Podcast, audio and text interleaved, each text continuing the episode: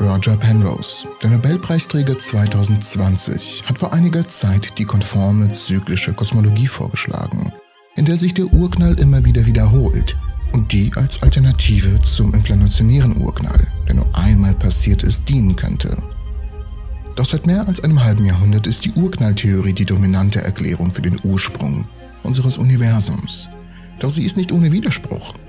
Es wird vermutet, dass der Urknall von einer früheren, inflationären Phase begleitet wurde. Aber trotzdem haben Astronomen und Astrophysiker immer wieder ihre Zweifel geäußert. Jedes Mal, wenn jedoch neue Beobachtungen durchgeführt wurden, konnte die Theorie bestätigt werden, während alternative Erklärungen in den Hintergrund traten. Ein weiterer wichtiger Aspekt, der oft übersehen wird, ist die Tatsache, dass der Urknall selbst nicht der Anfang war. Die Theorie beschreibt nur, wie das Universum nach seiner Entstehung expandierte und sich entwickelte. Der genaue Moment, in dem das Universum geboren wurde, bleibt weiterhin ein Rätsel.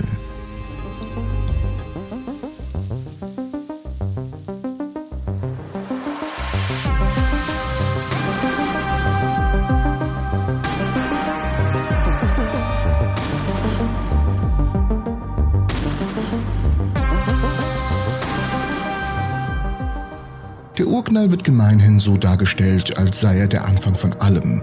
Raum, Zeit und der Ursprung von Materie und Energie. Und das macht auch Sinn. Denn wenn sich das Universum, das wir heute so sehen, ausdehnt und an Dichte verliert, dann bedeutet das nur, dass es in der Vergangenheit kleiner und dichter war.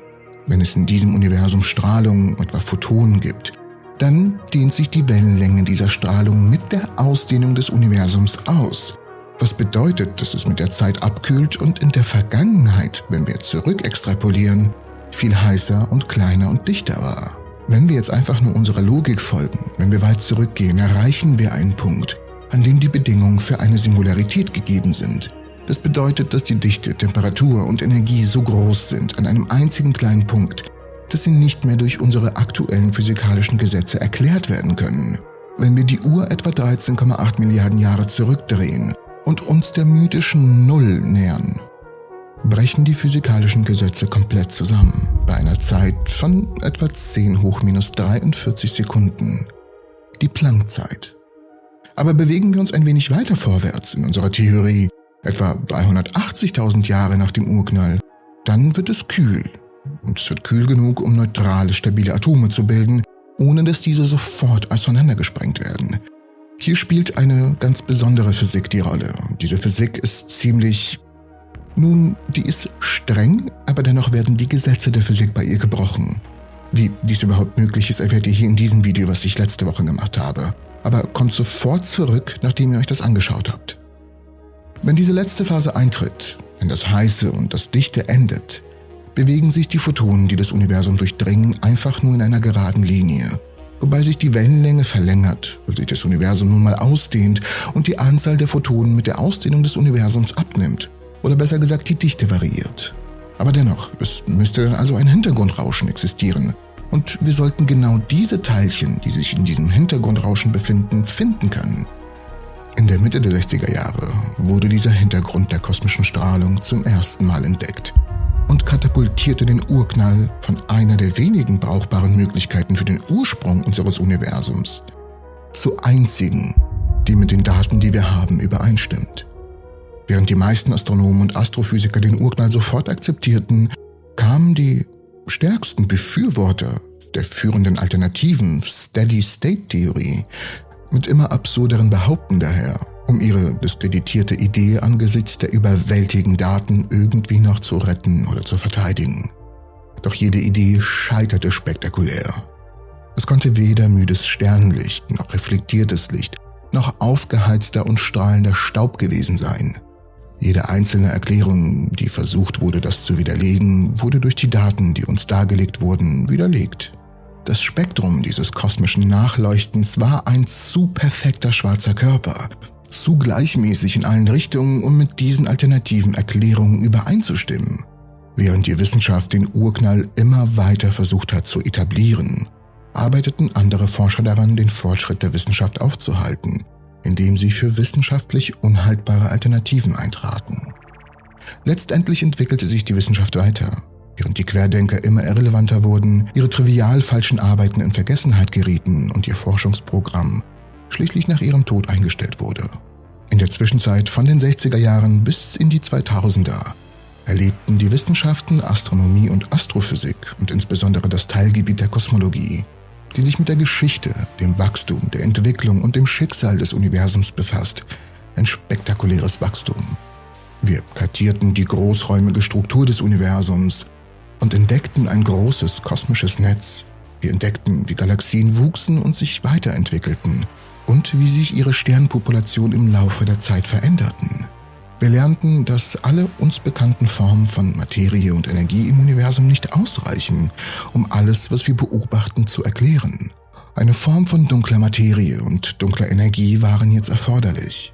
Und wir konnten weiter die Vorhersagen des Urknalls verifizieren, wie etwa die vorhergesagten Häufigkeiten der leichten Elemente, das Vorhandensein einer Population primordialer Neutrinos und die überaus wichtige Entdeckung von Dichtefehlern genau der Art, die notwendig war, um die großräumige Struktur des Universums zu bilden, die wir jetzt heute beobachten. Gleichzeitig gab es Beobachtungen, die zweifelsohne zutrafen, für die der Urknall jedoch keine Erklärung parat hielt. Das Universum hat angeblich zu den frühesten Zeiten diese willkürlich hohen Temperaturen und hohen Energien erreicht. Und dennoch gibt es keine exotischen Überbleibsel davon, die wir heute sehen können, keine magnetischen Pole, keine Teilchen aus der großen Vereinigung und so weiter. Theoretisch muss es noch etwas anderes gegeben haben, das über das Bekannte hinausgeht, um das Universum, das wir sehen, zu erklären. Aber wenn es jemals existiert hat, ist es uns verborgen geblieben. Hat also Roger Penrose doch recht. Um das Universum so zu sehen, wie es heute ist, muss es mit einer bestimmten Expansionsrate nach dem Urknall geboren worden sein. Diese Expansionsrate muss sehr genau auf mehr als 50 signifikante Stellen ausgeglichen sein, damit das Universum so aussehen kann, wie wir es sehen. Wenn die Expansionsrate zu hoch oder zu niedrig ist, würde dies zu einer völlig anderen Art von Universum führen, das wir heute beobachten. Also müssen die Zahlen exakt genau sein. Und obwohl wir die Bedingungen, die zu dieser Expansionsrate geführt haben, kennen, gibt es keine Erklärung dafür, warum sie genau so sein sollte, wie sie ist. Und die einzige Möglichkeit, dass verschiedene Regionen des Raums exakt dieselbe Temperatur haben, ist, dass sie sich im thermischen Gleichgewicht befinden. Sie brauchen Zeit. Sie brauchen Zeit, um miteinander zu interagieren und Energie auszutauschen. Doch das Universum ist zu groß und hat sich so ausgedehnt, dass wir viele kausal nicht miteinander verbundenen Regionen haben. Selbst bei Lichtgeschwindigkeiten hätten diese Wechselwirkungen nicht stattfinden können, sie sind einfach zu weit voneinander entfernt. Dies stellt eine enorme Herausforderung für die Kosmologie und für die Wissenschaft im Allgemeinen dar. Wenn wir in der Wissenschaft Phänomene beobachten, die unsere Theorien nicht erklären können, haben wir zwei Möglichkeiten. Wir können versuchen, einen theoretischen Mechanismus zu entwickeln, um diese Phänomene zu erklären, während wir gleichzeitig alle Erfolge der vorherigen Theorie beibehalten und neue Vorhersagen machen, die sich zu den Vorhersagen der vorherigen Theorie unterscheiden. Es klingt verwirrend, aber macht durchaus Sinn. Oder? Oder wir können einfach nur annehmen, dass es keine Erklärung gibt und das Universum einfach mit den Eigenschaften geboren wurde, die notwendig sind, um uns das Universum zu geben, das wir beobachten. Nur der erste Ansatz ist wissenschaftlich wertvoll und deshalb muss er ausprobiert werden, auch wenn er keine Früchte trägt. Der erfolgreichste theoretische Mechanismus zur Erweiterung des Urknalls ist die kosmische Inflation, die eine Phase vor dem Urknall vorsieht, in der sich das Universum exponentiell ausdehnt. Es wird flach gedehnt, es enthält überall die gleichen Eigenschaften. Die Expansionsrate wird an die Energiedichte angepasst alle früheren hochenergetischen Relikte werden eliminiert und die neue Vorhersage von Quantenfluktuationen, die zu einer bestimmten Art von Dichte- und Temperaturschwankungen führen, wird einem ansonsten einheitlichen Universum überlagert. Obwohl die Inflation, wie der Urknall zuvor viele Gegner hatte, ist sie dort erfolgreich, wo alle Alternativen versagen. Diese Theorie kann das Problem des eleganten Ausstiegs lösen und erklären, wo sich das Universum von einem exponentiell expandierenden in ein mit Materie und Strahlung gefühltes Universum entwickeln konnte. Aber damit nicht genug. Die Inflation hat noch mehr Überraschungen auf Lager. Sie sorgt für ein perfekt gleichmäßiges Universum, in dem sich die Expansionsrate und die Gesamtenergiedichte perfekt ausgleichen. Durch diese Eigenschaften kann die Inflation alle Erfolge des Urknalls reproduzieren und viele Vorhersagen über die Strukturen und Fluktuationen im Universum machen, die sich später als richtig erwiesen haben.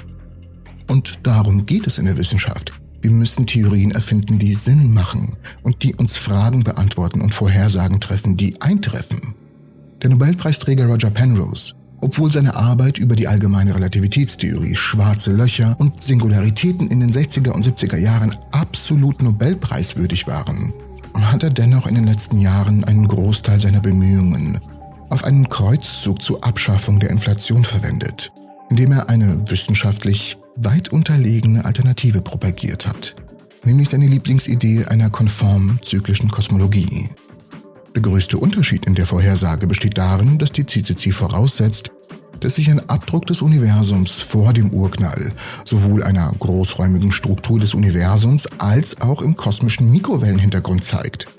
Die CC besagt, dass es vor dem Urknall ein anderes Universum gab und dass dieses frühere Universum heute noch in der Struktur des Universums, das wir heute lieben und natürlich kennen, und im kosmischen Hintergrund zu sehen sein sollte. Die Inflation hingegen sagt, dass der Ort, an dem die Inflation endet und der Urknall beginnt, nicht mit einem früheren Universum verbunden ist und sich nicht damit vermischen kann. Und durch die Beobachtung von Satelliten wie COPE, WMAP und Planck wurde festgestellt, dass es keine Strukturen im Universum gibt, die auf ein früheres Universum hinweisen. Es gibt keine auffälligen Muster oder Kreise mit unregelmäßigen Fluktuationen. Die Daten zeigen, dass die Inflation die wahrscheinlichere Theorie ist. Obwohl Penrose mit seinen Bemühungen nicht alleine dasteht, widersprechen die Daten in überwältigender Weise dem, was behauptet wird. Die von ihm gemachten Vorhersagen werden durch die Daten widerlegt und seine Behauptung, diese Effekte zu sehen, sind nur dann reproduzierbar, wenn man die Daten auf wissenschaftlich unsolide und unzulässige Weise analysiert. Hunderte von Wissenschaftlern haben Penrose darauf hingewiesen, wiederholt und konsequent über einen Zeitraum von mehr als zehn Jahren, und das wird einfach nur ignoriert. Während man die Kreativität von Penrose lobt und seine bahnbrechende Nobelpreiswürdige Arbeit feiern sollte, haben wir die Aufgabe, dennoch immer auf die Daten zu achten und auf das zu achten, was sie uns geben. Das heißt nicht, dass andere Theorien nicht zulässig sind. Zum Beispiel kann es durchaus sein, dass unser Universum in einem schwarzen Loch geboren wurde und wir aus einem weißen Loch entstanden sind, wie die Kehrseite einer Münze. Wie es dazu kommen könnte, erfährt ihr natürlich hier in diesem Video. Ich bedanke mich fürs Zusehen. Checkt unbedingt meinen neuen Podcast ab. Ich hoffe euch alle in der nächsten Episode der Entropy zu sehen.